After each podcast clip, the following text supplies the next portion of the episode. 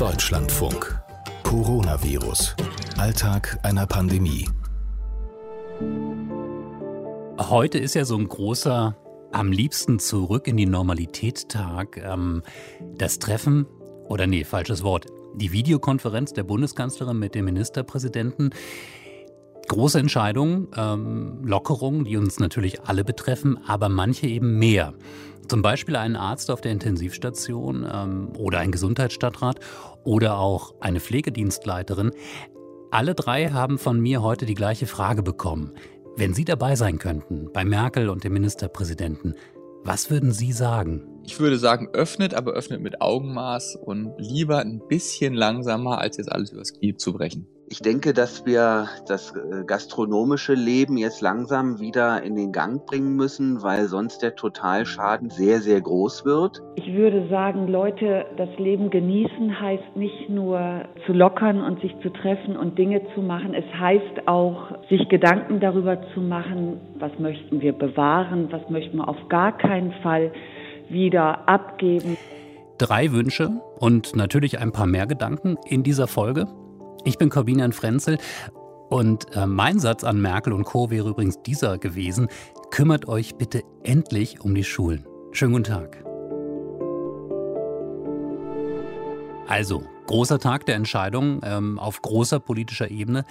Als ich mit Falko Lieke gesprochen habe, dem Gesundheitsstadtrat von Berlin-Neukölln, da hat mich erstmal interessiert, wie ein Kommunalpolitiker wie er darauf schaut. Ähm, beobachten Sie das genau, weil Sie ahnen, das hat ganz konkrete Auswirkungen auch auf Ihre Arbeit vor Ort?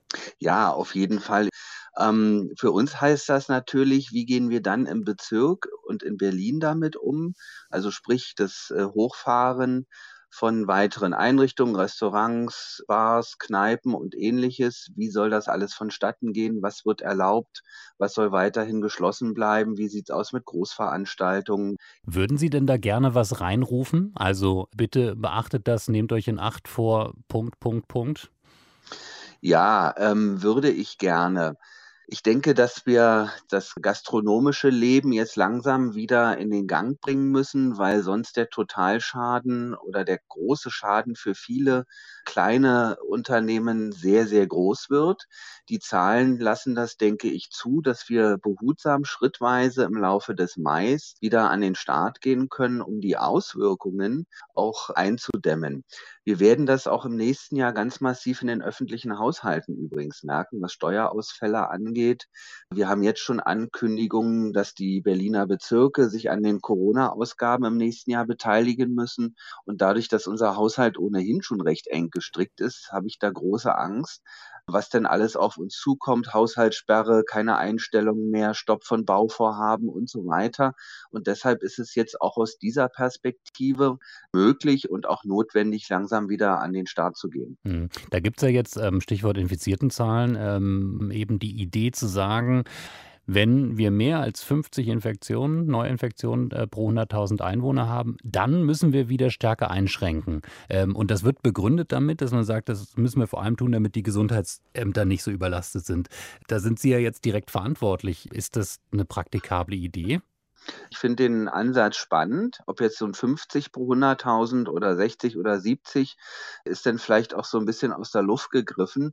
Also das müsste schon mit den Virologen nochmal abgestimmt werden. Aber ja, das ist ein gangbarer Weg, um einfach einzuschätzen, wie ist die Entwicklung der Lage, bekommen wir eine zweite Welle. Und dann müssen wir natürlich wieder äh, Einschränkungen vornehmen. Mhm. Wird denn jetzt wieder bei Ihnen auch dann mehr auf dem Schreibtisch liegen zur Entscheidung? Also bisher haben wir natürlich ja ähm, zum Teil recht strikte und rigide, äh, auch bundesweit einheitliche ähm, Verbote, Dinge, die nicht gehen. Ähm, wenn jetzt wieder mehr gelockert wird, ähm, müssen Sie dann letztendlich auch mehr in Eigenverantwortung entscheiden, das geht jetzt in Berlin-Neukölln, das geht nicht?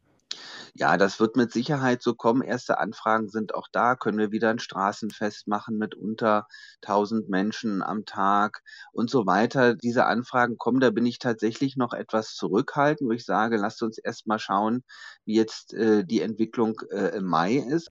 Steigt da der Druck für Sie auch persönlich, also diese Verantwortung zu übernehmen? Nö, dafür bin ich ja gewählt und das ist mein Tagesgeschäft, äh, Entscheidungen zu treffen in Absprache auch mit meinen Fachkolleginnen und Kollegen und das mache ich ja auch sehr gerne. Das ist ja das auch, was Spaß macht, dann zu gucken, wie ist die Entwicklung, wie können wir darauf reagieren. Wir sprechen uns ja übrigens auch mit anderen Bezirken ab, auch mit der Landesebene und ja, das ist die Verantwortung, die mir auf Zeit übertragen wurde. Hm. Diese Frage der Einheitlichkeit. Eins ist ja irgendwie so ein bisschen perdu, äh, dass man eben wirklich gemeinsam voranschreitet und auf die Krise reagiert. Ist das eigentlich okay aus äh, Ihrer Sicht, weil man sagen kann, ja, die Situationen sind auch anders oder liegt da auch eine Gefahr drin? Sowohl als auch. Also auf der einen Seite hat unsere Verfassung das in dem Föderalismusprinzip ja so vorgesehen. Und äh, das sieht man ja auch, dass es unterschiedliche regionale Gegebenheiten gibt. Das sagt das RKI ja auch gestern, dass man äh, vielleicht nicht unbedingt Hamburg mit Mecklenburg-Vorpommern vergleichen kann. Und wenn in bestimmten Landkreisen einfach die Infiziertenzahl minimal ist, dann können dort deutlich größere Lockerungen möglich sein als vielleicht in dicht besiedelten Innenstadtgebieten. Also da muss man schon auch ein bisschen Augenmaß haben. Aber die große Linie sollte schon abgestimmt sein, damit die Bürgerinnen und Bürger auch nachvollziehen können, warum die politisch Verantwortlichen die Entscheidungen so treffen, wie sie sie treffen.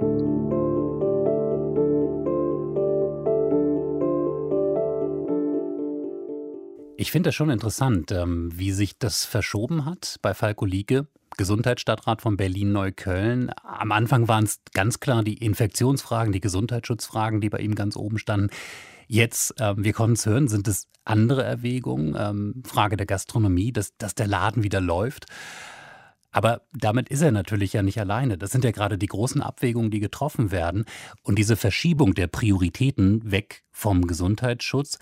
Darüber habe ich auch gesprochen mit Johannes Pott, Intensivmediziner in Hildesheim am St. Bernwarts Krankenhaus. Wie ist das für ihn? Ich kann das politisch verstehen. Ich kann auch den, den Unmut der Bevölkerung mittlerweile verstehen. Ähm, ich selber habe da jetzt fast ein bisschen resigniert und denke, ja, dann sollen sie es einfach machen. Ähm, dann schauen wir mal, wo wir am Ende damit landen. Ob das mhm. gut oder schlecht ist, wird man sehen. Ich glaube, das kann keiner eindeutig beantworten. Ob Epidemiologe, Virologe, Arzt, äh, Wirtschaftswissenschaftler, ich glaube, das weiß keiner definitiv. Ich meine, Sie sind ja aus ähm, einem Bundesland in einem Bundesland zu Hause mit Ihrem Krankenhaus und auch in Hildesheim, äh, das ja jetzt eher so zu den Vorreitern gehört, ähm, was die Öffnung angeht. Also Niedersachsen hat ja auch schon gesagt, wir machen die Gaststätten wieder auf, ähm, die Restaurants. Äh, das ist quasi auch in Ihrem direkten Umfeld. Ja, muss, ähm, muss ich mit leben, müssen meine Kollegen damit äh, auch leben. Wir haben weder ja die Entscheidung für den Lockdown ge äh, getroffen, noch jetzt die Entscheidung für die Lockerung. Und äh, bei uns ist auch keiner vorbeigekommen und hat uns gefragt, sondern das wird natürlich, äh, kann man ja auch kaum, muss man ja fairerweise dazu sagen. Also man kann ja nicht jeden Einzelnen fragen. Ähm, aber auch wenn ich den Tenor im Krankenhaus so ein bisschen beobachte, ist auch da die Belegschaft und die Kollegen sind da durchaus gespalten. Also da gibt's von der kruden Verschwörungstheorie bis zu demjenigen, der sagt, auf gar keinen Fall irgendwas nur lockern und wir brauchen am liebsten noch bis Ende des Jahres, dass die Schulen zu sind und dass gar nichts geht, ist da alles dabei. Wenn wir jetzt so auf, auf die Zeit gucken, die jetzt da kommt, also mit, mit Lockerungen, mit, mit Dingen, die wieder mehr möglich sind, haben Sie da also irgendwie auch so das Gefühl, so den letzten beißen die Hunde? Am Ende kommt es natürlich das, das Risiko, dass man jetzt wieder größer eingeht, bei Ihnen an in der Klinik. Ja, das ist natürlich so. Also alles, was die Patientenversorgung angeht, ist ja logisch, das landet am Ende ja immer in der Klinik. Da muss man aber natürlich sagen, das ist ja bei jeder hm, politischen oder gesellschaftlichen Entscheidung so. Alles, was man macht und was tendenziell ungesund ist, muss am Ende die Klinik ausbaden. Also wenn die Leute viel rauchen oder viel Alkohol trinken, müssen auch wir das ausbaden. Bei so einem Virus ist es natürlich jetzt oder wäre es, falls es eine zweite Welle gibt, natürlich viel, viel unmittelbarer bei uns da müssen wir durch, aber genauso gut kann man natürlich jetzt sagen, ja, wenn die Gaststätten als letztes öffnen dürften oder gar nicht öffnen dürften, könnten die sagen, die letzten beißen die Hunde, weil dann gibt es da sicherlich ähm, ziemlich viel Kahlschlag in diesem Jahr und Anfang nächsten Jahres. Also das ist ganz, ganz schwierig. Wie, wie konkret kann man denn eigentlich in dieser Unsicherheit, ähm, die Sie da beschreiben, äh, wie, wie können Sie da auch in so einem Krankenhaus auf Entwicklung sich, sich einstellen und vorbereiten? Also ich habe jetzt zum Beispiel diese Zahl vor Augen, die da jetzt als Plan drin ist, sozusagen diese Rückfallklausel, ja, ähm, mhm. die da diskutiert ist. 50 Neuinfektionen ähm, pro 100.000 Einwohner in einem Landkreis, wenn das überschritten ist, dann müssen wieder stärkere Vorsichtsmaßnahmen ergriffen werden. Ähm, ist das was, was Sie dann auch so umrechnen für Ihr Krankenhaus in Hildesheim? Das heißt dann für uns so und so viel hm. Intensivbetten? Nein, das ähm, rechnen wir natürlich nicht um. Also wir haben eine gewisse Reserve an Betten. Das sind Betten, die ähm, wir jetzt zusätzlich geschaffen haben, die wir frei halten. Aber der OP-Betrieb läuft, ich würde sagen, zu 80 Prozent schon wieder normal diese Woche. Ab nächste Woche sollen es dann 90 Prozent sein. Also wir steigern das kontinuierlich und wir können das im Prinzip nicht planen. Ähm, da gibt es keine Rechengröße für uns, wo wir jetzt sagen können, ja, wir müssen fünf Betten dafür frei halten. Ich meine, das ist ja auch äh, vielleicht auf dem Papier beruhigend, aber wenn ähm, wirklich der große Knall kommt, dann sind fünf Betten ja nichts. Ähm, wie, wie, sehr sind Sie da eigentlich auf sich allein gestellt bei solchen Fragen? Jetzt auch zum Beispiel, welche Kapazitäten äh, man vorhält. Gibt es da irgendwie Orientierung oder muss da letztendlich eine Klinik oder Sie in Ihrem Kollegenkreis, müssen Sie da im Prinzip das abwägen für sich selbst erstmal? Also mein Eindruck ist, und mir liegen da auch keine anderen Zahlen vor, dass das eine Entscheidung ist, die jede Klinik für sich treffen muss. Das Gesundheitsministerium hat gesagt, wir sollen wieder tendenziell in den Routinebetrieb übergehen und ähm, wir sollen eine gewisse ähm, Reserve halt vorhalten für Covid-Infektionen. Viel schwammiger, muss man ehrlicherweise sagen, geht es ja kaum. Also ähm, da ist ja zwischen 90 Prozent Routinebetrieb und 10 Prozent Covid-Reserve und 50-50 oder noch weniger ist ja alles möglich und das obliegt dann dem jeweiligen Krankenhausträger beziehungsweise Geschäftsführung. Aber wir sind eben ja eigentlich gewohnt, mit Unsicherheit zu leben. Und ähm, es ist leider im deutschen Gesundheitssystem mittlerweile so, dass man keinen Vorteil davon hat, wenn man Prävention betreibt.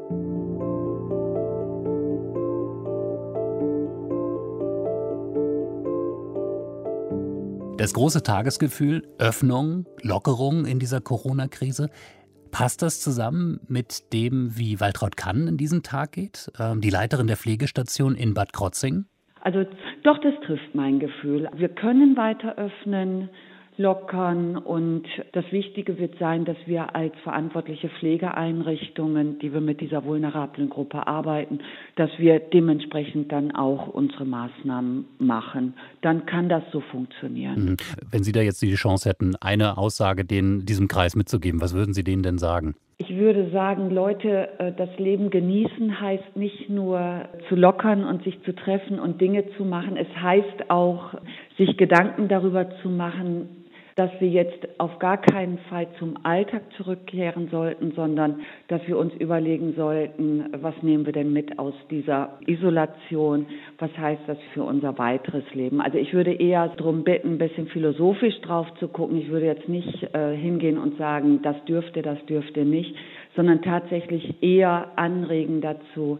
Äh, und das richtet sich ja wirklich an, an uns alle. Was hat sich verändert in den letzten Wochen und was möchten wir bewahren? Was möchten wir auf gar keinen Fall wieder abgeben? Und wo sagen wir, da verzichten wir künftig mhm. drauf? Wir werden einen Preis zahlen und ich finde es schade, wenn, äh, wenn das für so umme gewesen wäre jetzt. Was wünschen Sie sich denn, wenn Sie das so formulieren? Was, soll, was soll bleiben? Ich wünsche mir, dass, dass Entschleunigung bleibt und dass so dieser Blick, ich, ähm, ich bin nur dann was wert, wenn ich was leiste, dass man, dass man da ein Stück von abkommen. Hm, hm. Frau Kann, wie, wie ist das für Sie, wenn jetzt ähm, mehr gelockert wird, wenn das im Prinzip, also so ist ja ein bisschen die Logik auch zum, von Seiten der Bundesregierung, die sagt, wir geben das jetzt stärker wieder in die Verantwortung der Länder die geben das ja letztendlich, indem sie lockern, auch immer weiter. Und ich stelle mir vor, das landet dann natürlich auch bei jemandem wie Sie es sind als Pflegedienstleisterin, haben Sie da jetzt eigentlich auch wieder mehr Verantwortung auf dem Tisch? Das habe ich ja sowieso. Also ähm, ich sage ja immer lieber, ähm, also wenn gelockert wird, dann werden wir ähm, eher zur Vorsicht aufrufen, gerade weil wir ja diese Sorge haben, dass es dann wieder zu einer Infektionswelle kommen kann, sage ich immer, es ist gut, wenn wir so 14 Tage hinterher anfangen, selber auch zu lockern. Wir haben letzten Donnerstag ja eher angezogen, indem wir die Maskenpflicht für unsere Klienten und Angehörigen nicht nur empfohlen haben, sondern auch einfordern. Und äh, wir werden von unserer Seite her eher noch mehr auf diese Einhaltung der Hygiene und der Maske achten müssen. Wir ziehen, je mehr gelockert wird, umso mehr ziehen wir an. Ich habe jetzt die Tage von was ganz Tollem gehört, dass ein kleines Start-up-Unternehmen dabei ist, eine durchsichtige Maske zu entwickeln. Und das wäre richtig klasse, wenn wir die bekommen könnten. Also ich bin schon dabei zu gucken, ob wir nicht Prototypen kriegen würden, weil äh, das wäre natürlich ideal. Weil, weil, man sich dann sehen kann und nicht diese, das Gesicht halb verhüllt ist. Ja, äh, also diese, diese Masken als solche sind in der Pflege von Menschen mit Demenz einfach sehr kritisch zu sehen. Zum einen läuft da sehr viel über die Mimik auch in der Kommunikation, we weniger über das gesprochene Wort, sondern über den Ausdruck, den ich habe. Und wir kommunizieren ja alle miteinander deutlich mehr übers Visuelle, über die Gestik als über das, was wir sagen. Wir haben auch viele Menschen, die schwerhörig sind, dass sie dann einfach auch ein bisschen mehr noch Lippen ablesen können und dass man dann noch mal besser kommunizieren könnte. Also das wäre wär ein richtig tolles Ding, wenn man die kriegt. Das wäre cool. Und ich finde es cool, dass Waltraud kann ganz offenbar die Ideen nicht ausgehen. Folge 30 war das. Coronavirus, Alltag einer Pandemie. Auf Spotify, auf iTunes und natürlich in der DLF Audiothek.